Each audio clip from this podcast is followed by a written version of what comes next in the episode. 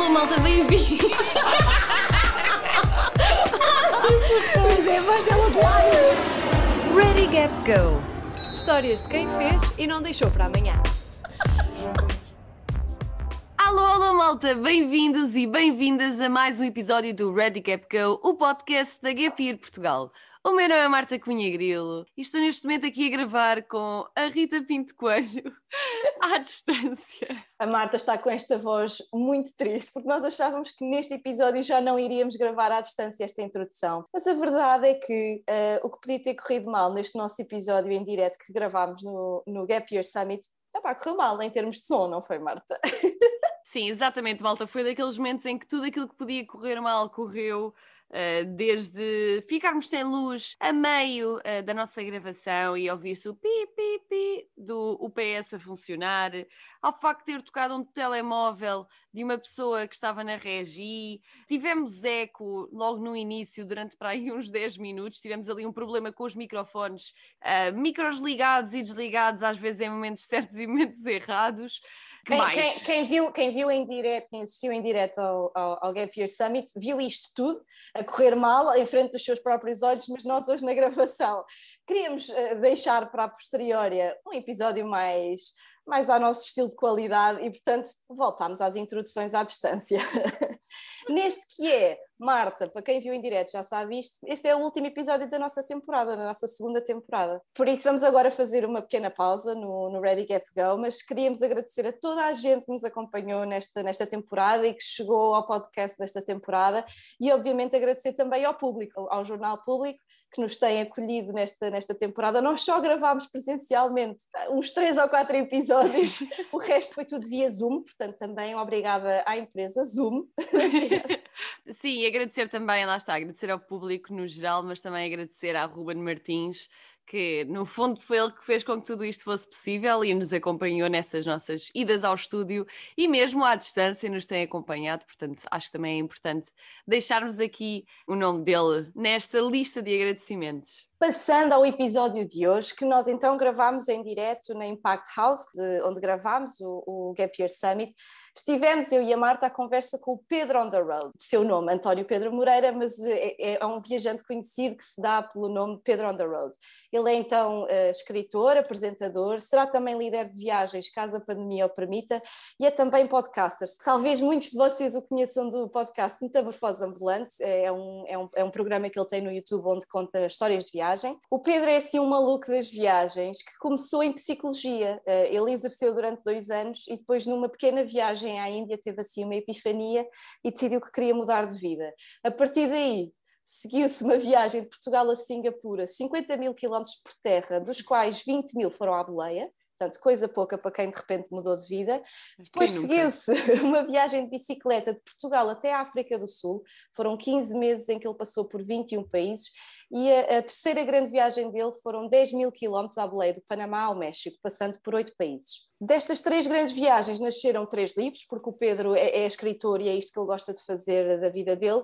E, portanto, no episódio de hoje falámos disto e de tudo mais, de, também das ideias que o Pedro tem, porque ele é, quer dizer, está nisto das viagens há já algum tempo, um bocadinho antes do boom das redes sociais e desta influência toda de viagens que nós vemos. Portanto, ele tem uma perspectiva bastante engraçada da evolução de, do número de viajantes em Portugal e também, em geral, da evolução do estilo de viagem a que ele tem assistido nos últimos anos. O episódio começa com o Pedro a falar um bocadinho sobre a primeira edição do Hits Fest, um festival na Lousada dedicado para a malta que gosta de andar à boleia e é por aí mesmo que a nossa conversa começa. Esperemos que gostem do episódio e malta, vemo-nos na próxima temporada.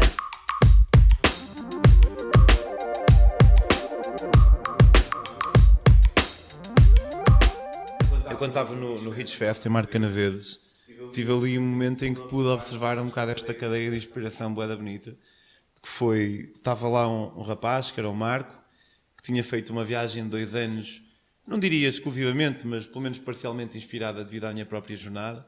Depois estava outro rapaz, que era o Christian, que tinha feito uma viagem boeda grande porque tinha sido inspirado por ele.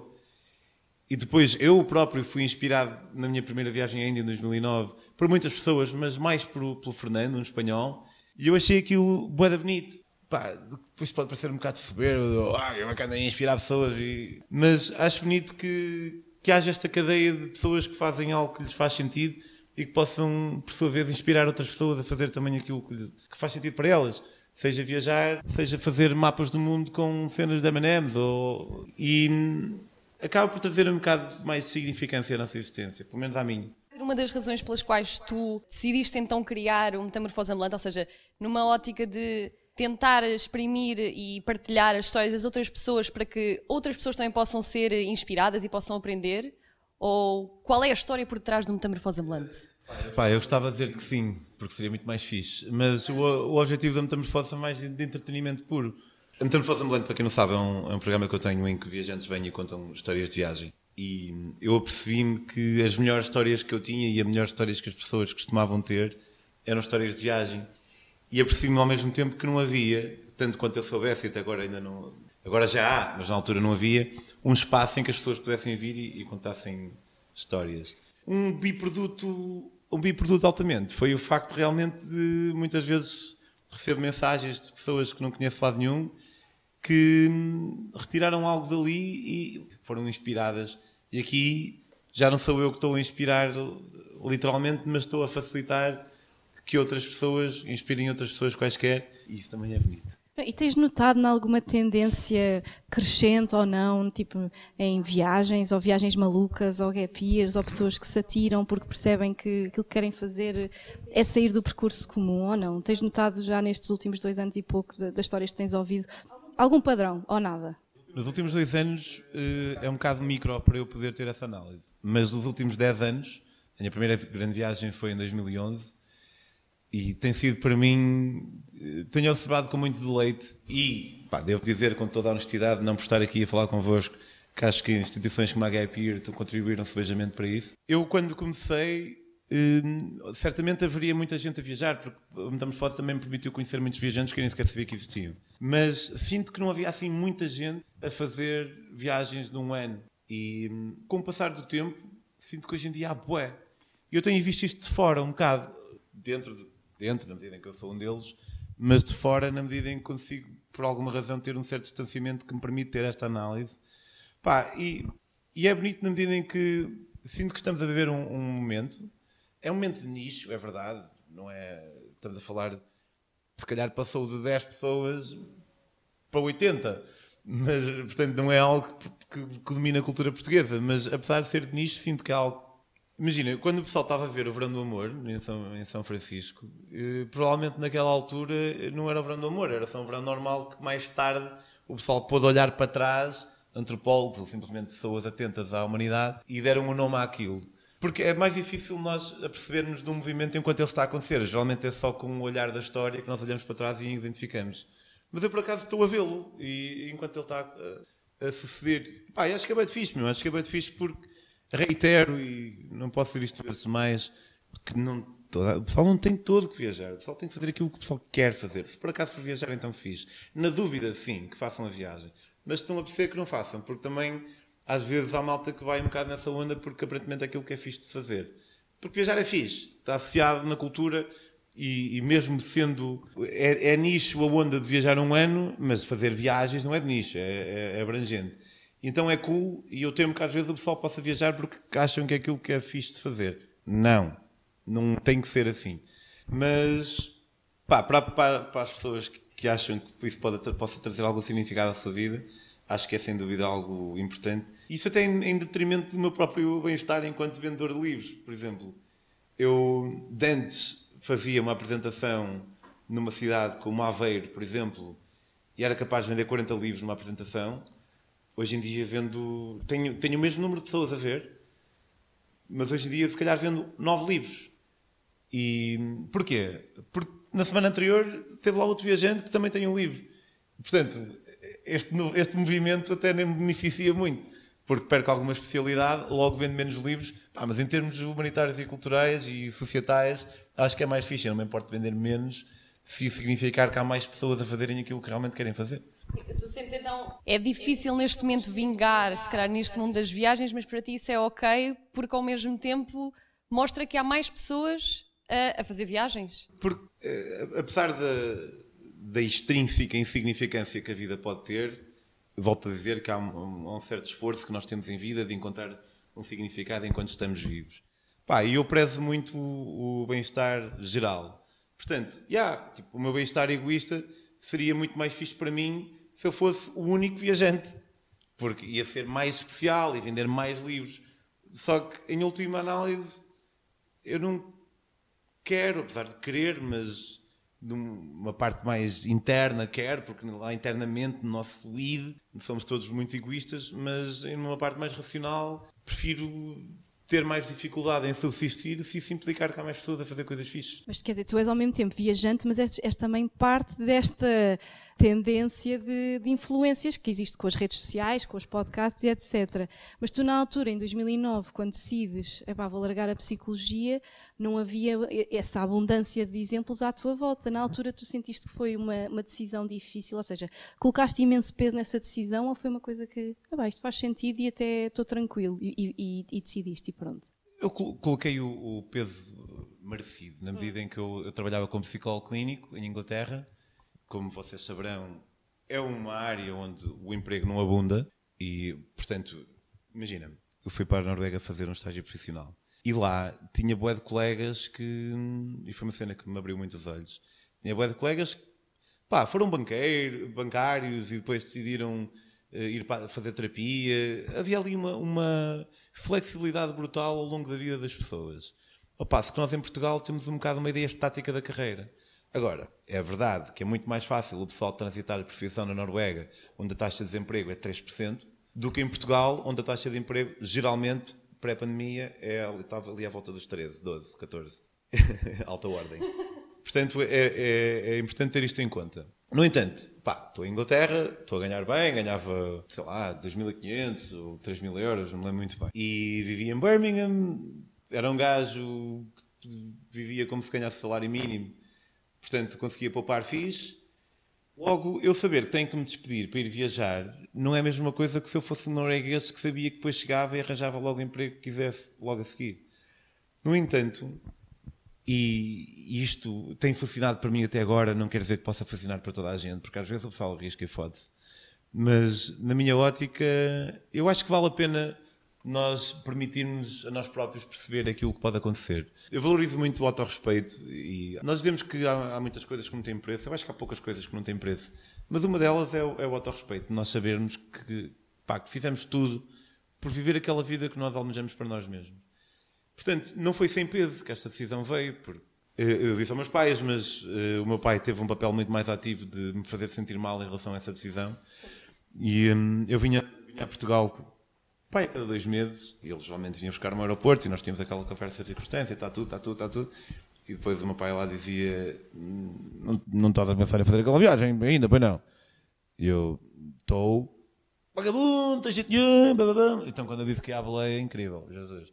Parecia que era mesmo vagabundo do Máximos. E, portanto, veio, veio com algum peso essa decisão, mas eu também sentia que estava a fazer algo que, pá, espetacular e, e tinha um bocado todos esses receios, nós às vezes achamos de mover pelos receios que possamos ter em relação a uma decisão importante. Só que esse receio pode ser paralisante, mas com o ângulo certo também pode ser vento das nossas costas e pode ser que, que é fixe, meu. E eu, sendo franco, até tenho um bocado de saudades desse medo. Porque hoje em dia, pá, não, não, não, se pode ter tudo ao mesmo tempo, sempre, mas hoje em dia já vejo, vejo as coisas com um prisma fixe e, encontrei a minha autossustentabilidade dentro deste mundo das viagens e da escrita. Quando eu vou fazer uma grande viagem, já não há, eh, ah, mas Deus, será que vai correr bem? Já sei que vai. E, e, por um lado é fixe, mas por outro também tenho um bocado de saudades. Eu chamo isso a estrica de viagem, aquela cena de não conseguir dormir antes de ir e, e pá, será que eu, quando eu voltar, voltar, uh, vai correr tudo bem? A partir já sei que sim. Um, portanto, não se demovam se sentirem esse tipo de medo, porque esse medo é altamente. Não, ia só dizer que é curioso estás a falar de medo, porque ainda há pouco, hoje de manhã, uh, o João Mateus esteve aqui a falar sobre inteligência emocional e falou muito desse medo que, que às vezes nós, por medo, não fazemos as coisas, porque achamos que temos de ultrapassar primeiro o medo e só depois é que podemos partir, mas a verdade é que o medo, como tu disse, também pode ser uma espécie de adrenalina que te faz uh, ir mais além. É boa da bomba, é, é boa de fixe, se for visto com o par de óculos certo é, é espetacular e é, é, algo que nos, que nos vai fazer lembrar daquele momento em que nós estamos a sentir aquilo para sempre. Pá, porque a nossa vida, isto é, é tudo feito de uma coleção de momentos que nós vamos angariando e com sorte lembramos de alguns. E muitos dos momentos que nós lembramos que atribuem mais significância à nossa vida advém de determinado sentimento que nós estamos a ter em determinado momento. Pá, porque a vida é para sentir. E há sentimentos que não são assim tão bem recebidos. Pá, sentir culpa é uma merda. Sentir ódio, já deve ter sentido, mas não me lembro muito, muito bem. Sentir vergonha também é uma merda. Agora, tirando a vergonha e a culpa, quase todos os outros são, são bem-vindos.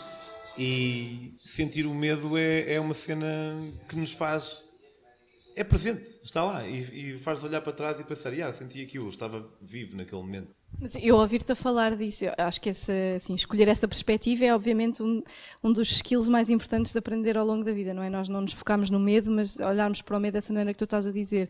Mas eu ainda fiquei presa atrás, quando tu, dizer, quase com inveja, uma inveja boa, de, de, de ouvir a falar. É de... também em voga, não sei se já repararam nisso, usa-se boa inveja boa. Diz? Pai, há 8 anos Então perdoa-me, perdoa-me, odeio usar estes clichês. Não, não, de... dizer em voga, estar em voga é diferente de ser clichê. Ah, ok. Ai, eu costumo usar inveja boa. Pois, é uma espécie de neologismo, não é bem neologismo, na medida que são duas palavras, mas, mas é um termo. pronto, então, olha, não sei como é que lhe quiser chamar, mas é que é quase, pronto, inveja, pura e dura então, de, de tu teres esta clareza. De eu não estou a negar o conceito de inveja boa. Só estou a dizer que é um conceito novo. Ah, ok, só estou em voga. Desculpa. Não podes dizer agora mais. Não, de tu teres esta clareza de de repente teres percebido qual era a direção que tu querias tomar para a tua vida, não é? Porque eu acho que muita, muitas vezes uh, não é só o medo que as pessoas têm, é também estarem tão perdidas ou baralhadas ao não terem visão para perceberem a direção para onde querem ir. Tu, se calhar, se não tivesses ido para a Índia, quem sabe se alguma vez terias atingido. Uh, é, provavelmente não estava não é? aqui agora, vou falar convosco. Pois. E, e isso é mais uma cena que é espetacular, porque uma das cenas que me fascina, há muitas coisas que me fascinam na vida para mim é uma experiência espetacular. Tipo, um gajo não pede para nascer e pau! é? E vamos aprender, aprendemos a falar, aprendemos a comunicar, a socializar. E quando achamos que estamos quase a dominar isto está vivo, morremos, acabou-se. Mas uma das cenas que me fascina nessa existência é. Nós temos uma. Na verdade, não temos grande escolha em relação a nada, mas isso era uma conversa filosófica para, para outro tema. Não, não acredito realmente em livre-arbítrio. Mas nós temos uma linha de vida. E sempre que nós tomamos uma decisão, há um sem número de decisões que nós não tomamos. E eu, se não tivesse ido para a Índia, sempre gostei de viajar, mas eu até então, lá está, se quisermos usar e, e, nomes ou epítetos, não era um viajante, era um gajo que viajava. E se não tivesse ido ainda naquele momento, se calhar neste momento estava a fazer outra merda qualquer. E tenho uma curiosidade brutal em saber. Há um livro do Richard Bach, que é o 1, em que o gajo viaja por. Eu li este livro há muitos anos, eu estava no oitavo ano. Ele viaja por outras dimensões em que ele conhece versões diferentes dele mesmo. Eu adorava conhecer. E, e devo dizer, eu, eu, sei que dentro deste universo infinito de, de, diferentes vidas que eu possa ter tido, é óbvio que eu podia ter uma vida melhor. Mas isto para mim, da maneira como eu me sinto, não, não estou aqui a entrar em grandes melogomanias. Mas Acho que dificil, dificilmente. Até agora correu bem. Sim, mas quer dizer, como é tão difícil às vezes ter esta clareza, tu achas que se calhar a viagem é uma maneira mais rápida ou mais fácil de desbloquear uh, essas outras possibilidades e de nos abrir os olhos? Eu acho que sim, na medida em que opá, a viagem é a vida a 200. Porque nós, na nossa vida, nós somos confrontados com determinadas situações que nos permitem perceber quem é que nós somos naquela situação. Eu podia perguntar se vocês davam a vossa vida pelo, pelo vosso irmão ou irmã, ou seja o que for, e vocês podem dizer que sim, mas só na altura, só quando isso acontecer é que vocês vão realmente saber. Até então é um, um mero exercício fútil de masturbação intelectual. Mas em viagem, a verdade é que nós somos confrontados com uma panóplia de situações muito mais diversificada, em que aprendemos quem é que nós somos naquela situação.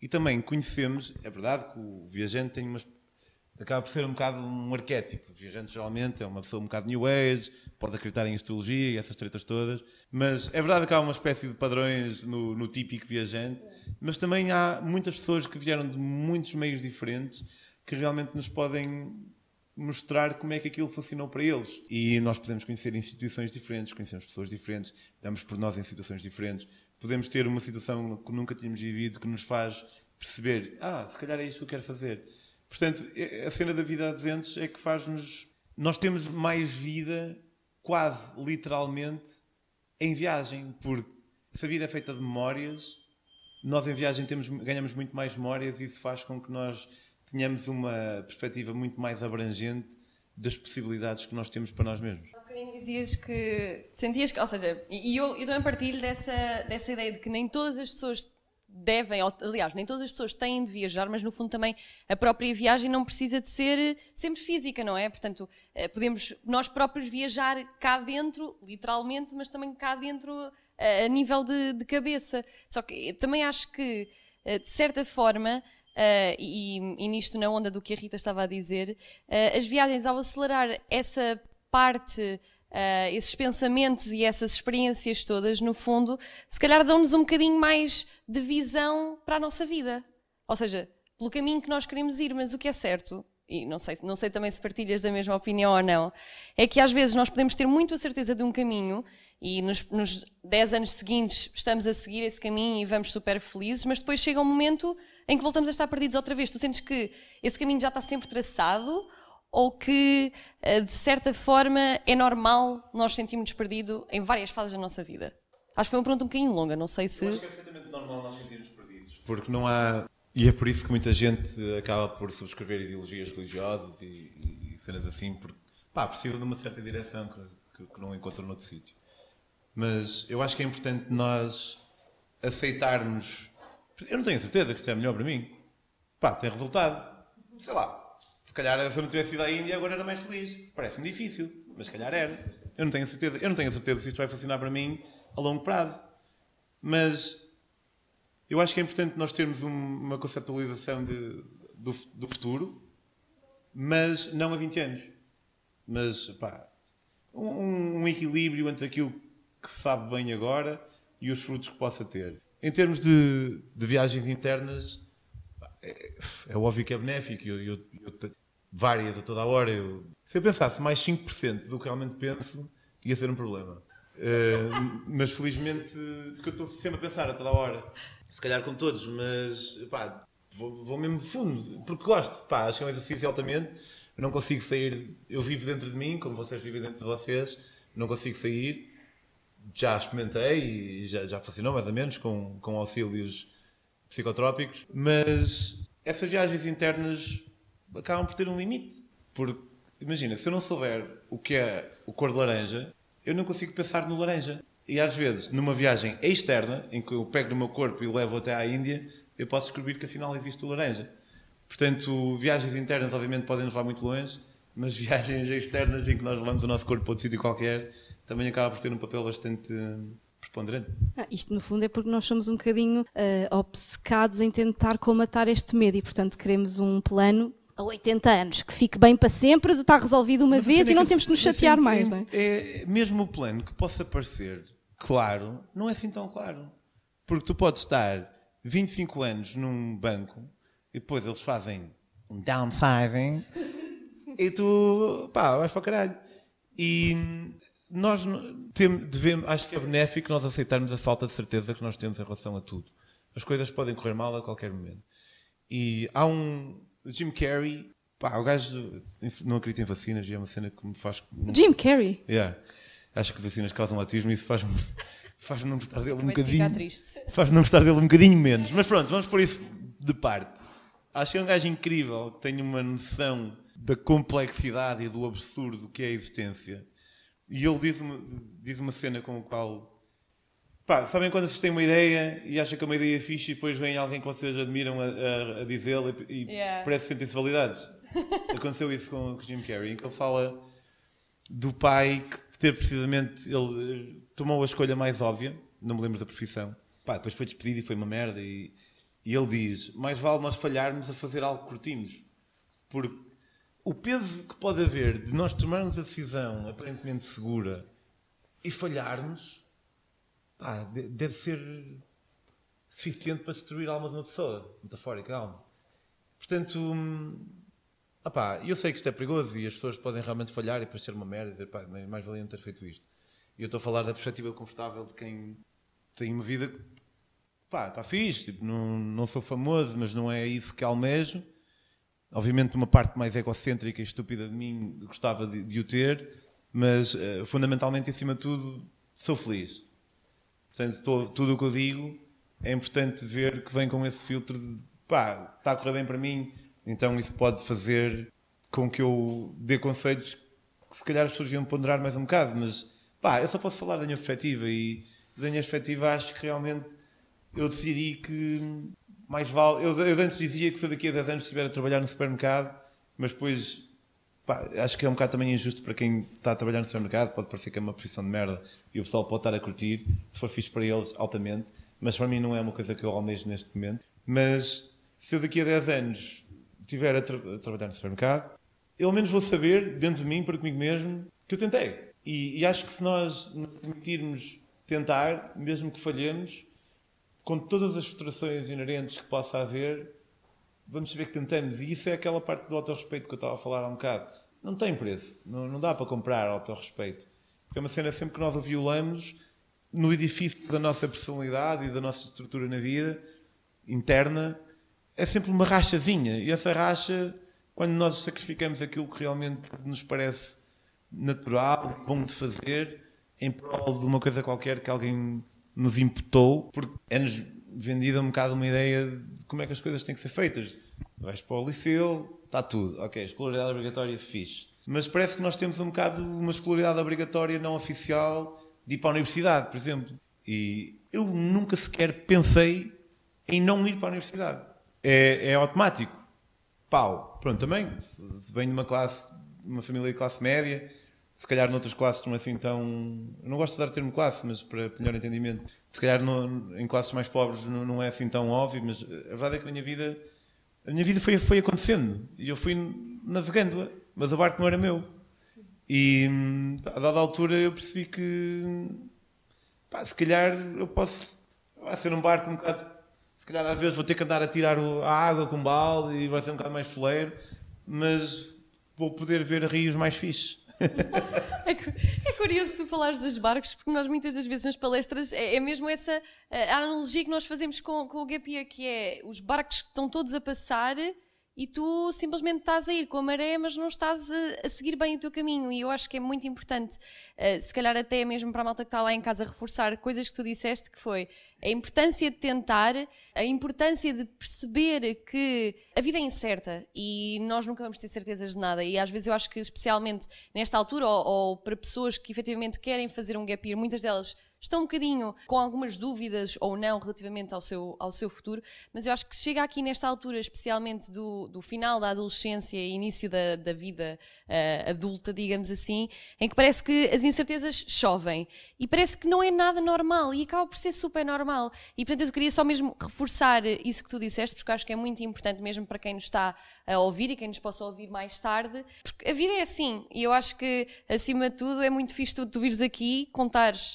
uh, um bocadinho a, a, tua, a tua visão, a forma como tu vês e sublinhares estes pontos tão importantes que acaba por ser super em comum connosco, a Associação Gap Year Portugal, porque são as coisas que nós, nós defendemos. Sabes, tu falaste em, em, em, especificamente em tentar. Na, na onda do, do, da motivação, parece que tentar é uma palavra de mobilidade. Tentar parece que é o novo desistir. Porque isto que é tentar no dicionário, não tenta, essa fase.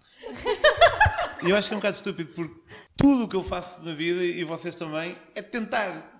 Tipo, pá, um gajo tenta. E não, acho que não faz sentido ter esta demonização. E na dúvida, pá, há coisas na vida em que na dúvida um gajo deve dizer que não. Tipo, sei lá, alguém quer experimentar uma psicodélica pela primeira vez, estás na dúvida, então diz que não. Mas em viagem estás na dúvida, então vai. Há situações em que na dúvida uma pessoa não deve fazer e há situações que na dúvida eu acho que nós devemos fazer. E voltando um bocadinho atrás, pela última vez, toda a gente tem que viajar. Se não querem ir, não vão, mas estou na dúvida, acho que o pessoal deve ir. É o que tu dizes do autorrespeito. Uma parte do autorrespeito é também honrar essa intuição de saber quando é que se deve tentar e de saber quando é que não se deve tentar, não é? Exato. É, é olhar para dentro e perceber eu quero, eu quero ir, porquê? Epá, não sei bem. Mas sinto algo dentro de mim que não consigo atrelar a palavras mas que é algo que me impele. Depois tem estes medos todos. Pá, vai acontecer isto, vai acontecer aquilo. É importante ponderar e, e, pensar quais é que eles são e, e de onde é que eles vêm. No final, se não houver grande certeza, pá, então acho que é ir. Após esta análise, se não houver grande certeza, que uma pessoa deve ir. A equação final é sempre positiva nesse caso, então. Sim, por acaso, pá, pode ser que a pessoa realmente descubra razões Yeah. que façam com que faça sentido não ir. Aí não vão. Mas no final, um gajo não. É, pá, eu continuo na dúvida. Então, há aquela velha máxima que é atribuída ao Lincoln, não sei, que ele estava ah, na cama e arrependo mais das coisas que nunca fiz do que as coisas que fiz. E eu evito lugares comuns ao máximo.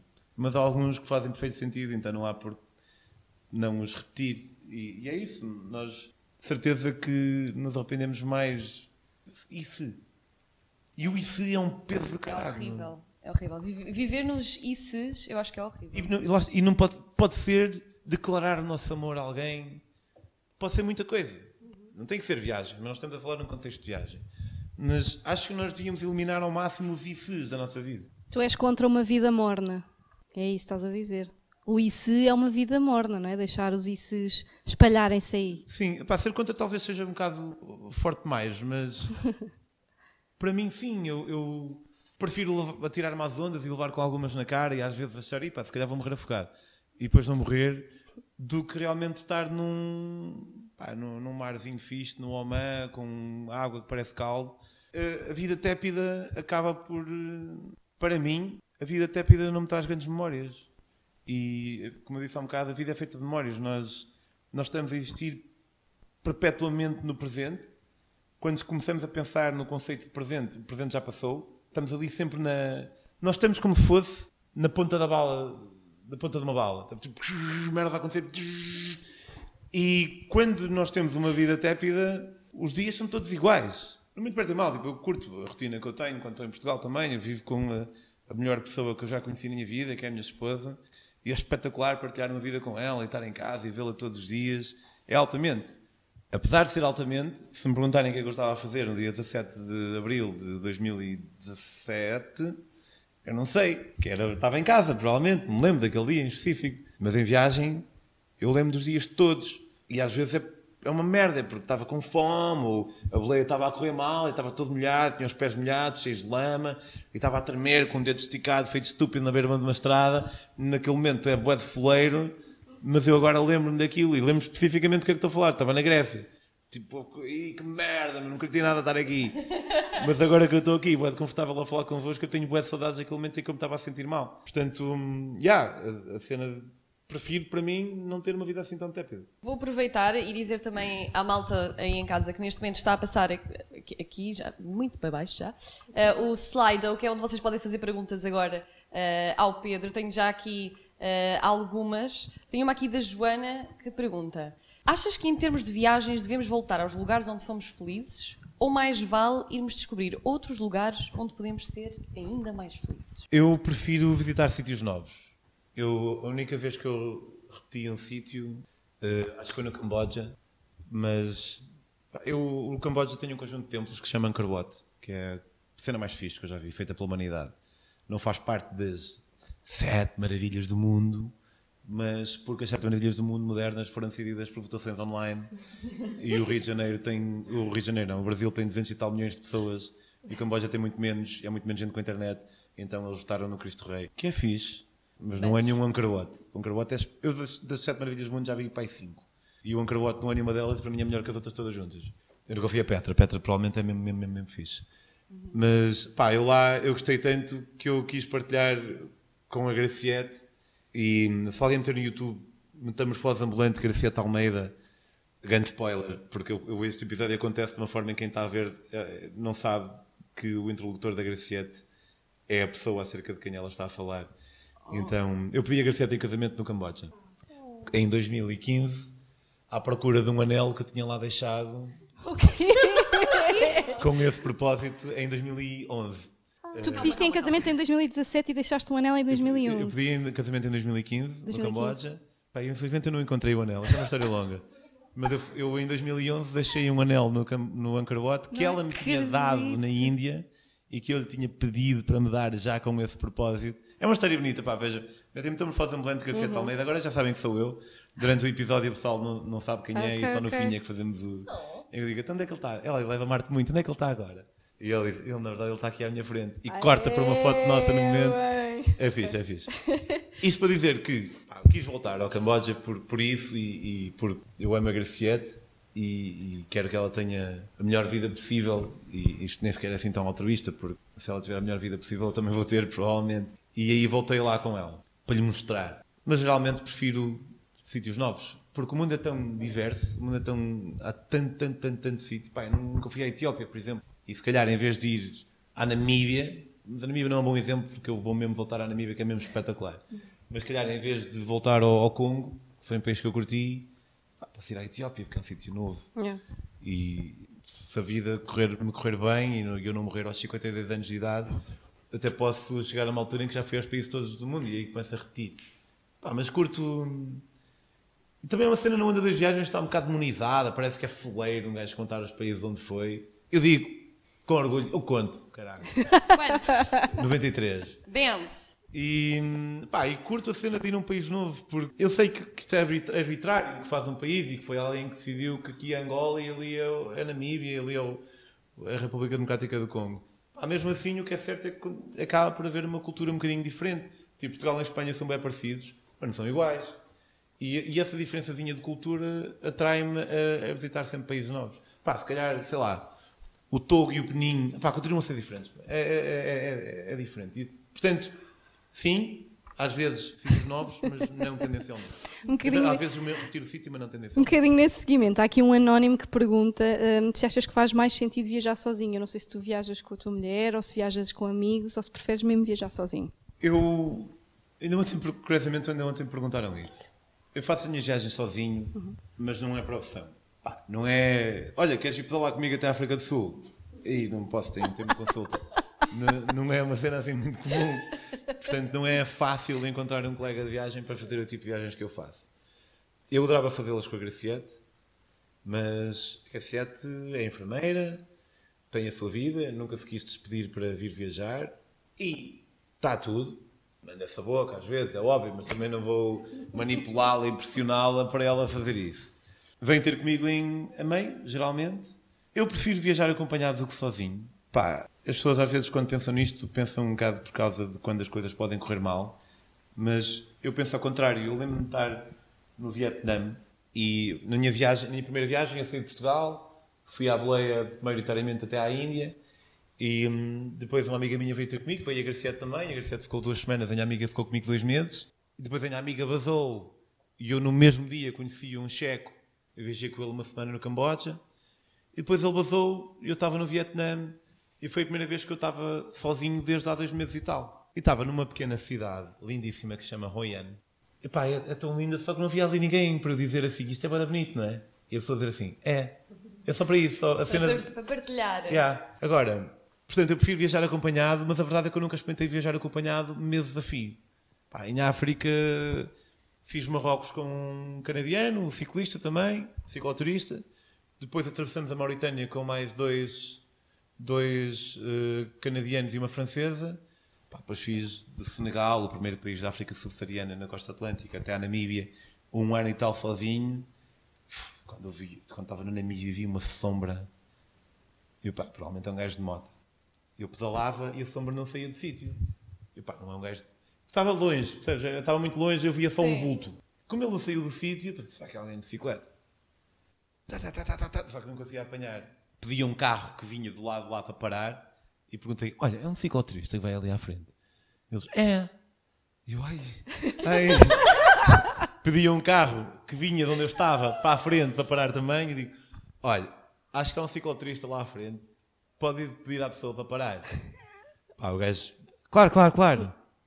Demora para um quarto de hora a chegar. Quando vejo é o, é o John, um sul-africano branco, que já vem de, a pedalar desde a Inglaterra para casa. Pá, eu mal encontro o gajo, eu quero dizer logo tipo: Olha, queres viajar? Sabe, uma pessoa tem que levar isto com um bocado com. Tens de dar uma distância, jogar o joguinho de engate. Eu acho que é um bocado como, é um bocado como confessar o nosso amor a alguém. Bom, é assim, não pode mostrar-se muito desesperado, né? Então, por exemplo, ali aquela conversa, circunstância, e a dada altura eu digo. Um bocado aquela cena tipo. Olha, então tu. hum, quer viajar junto? E o gajo diz tipo, pá, já, mas se calhar és um bocado rápido mais para mim. E eu, não, não, eu adapto-me a sério. por favor." Pá, e foi, como, foi uma grande bênção ter conseguido partilhar estes sete dias com ele, porque pela companhia e pela partilha. Nós não vimos nada de especial, nós estávamos no deserto, ne- ne- nem foi tanto naquela onda de Oian, dizer isto é bué bonito, não é? E a pessoa, é, mas Só a companhia humana. é fixe. Eu gosto, eu aprecio. Aprecias. Bué raro. é, Sim, pá, são gajos que sabem sozinho, mas também não, não são uma ermita, né? Gosto de poder olhar para alguém que está a olhar para mim. Yeah.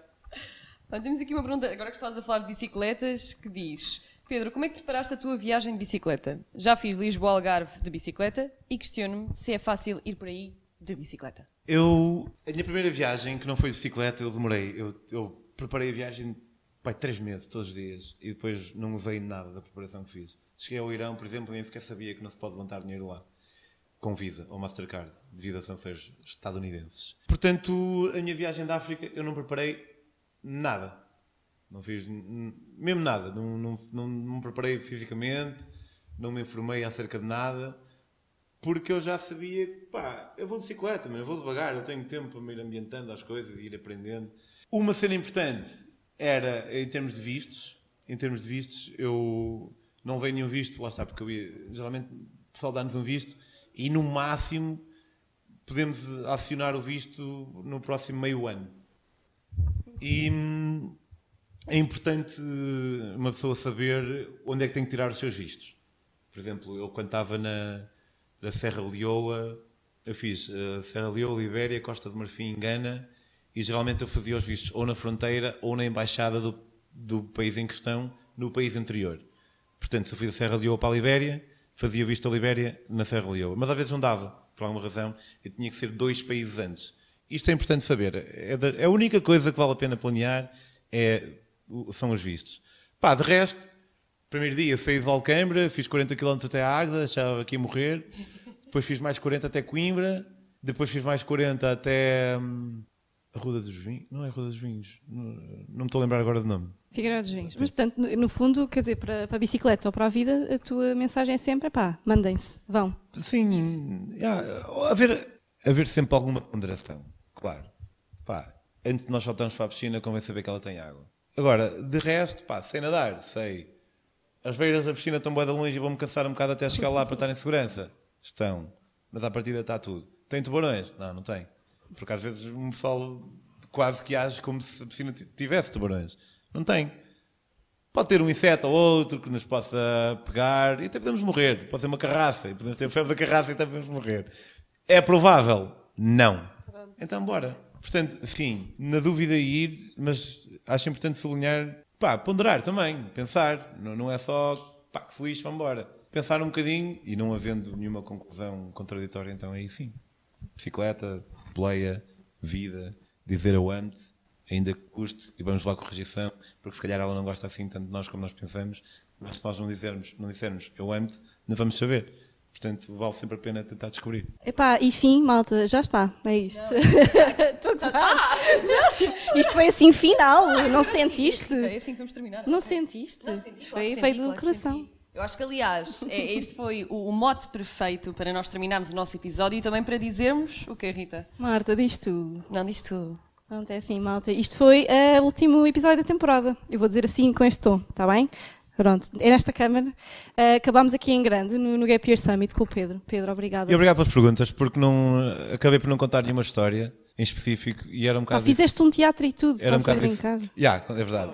Mas aquela cena de conta lá aquela história eh, não aconteceu e, e eu, portanto, eu consegui retirar prazer também da nossa interação. Sem Em te, sem te chatearmos com as mesmas perguntas de sempre. a- a- a debitar Yes. guiões. eh, portanto, obrigado pela maneira como Obrigada a nós e obrigada a toda a gente que esteve a ver e que acompanhou esta temporada toda. Pá, tem sido incrível e acabar aqui no Gap Year Summit foi, pá, foi especial.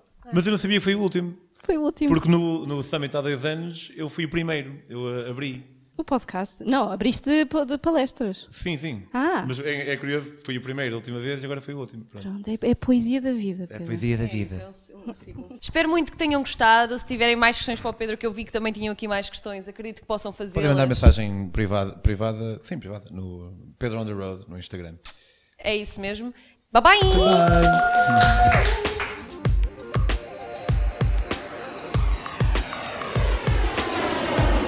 Gap Go. Histórias de quem fez e não deixou para amanhã.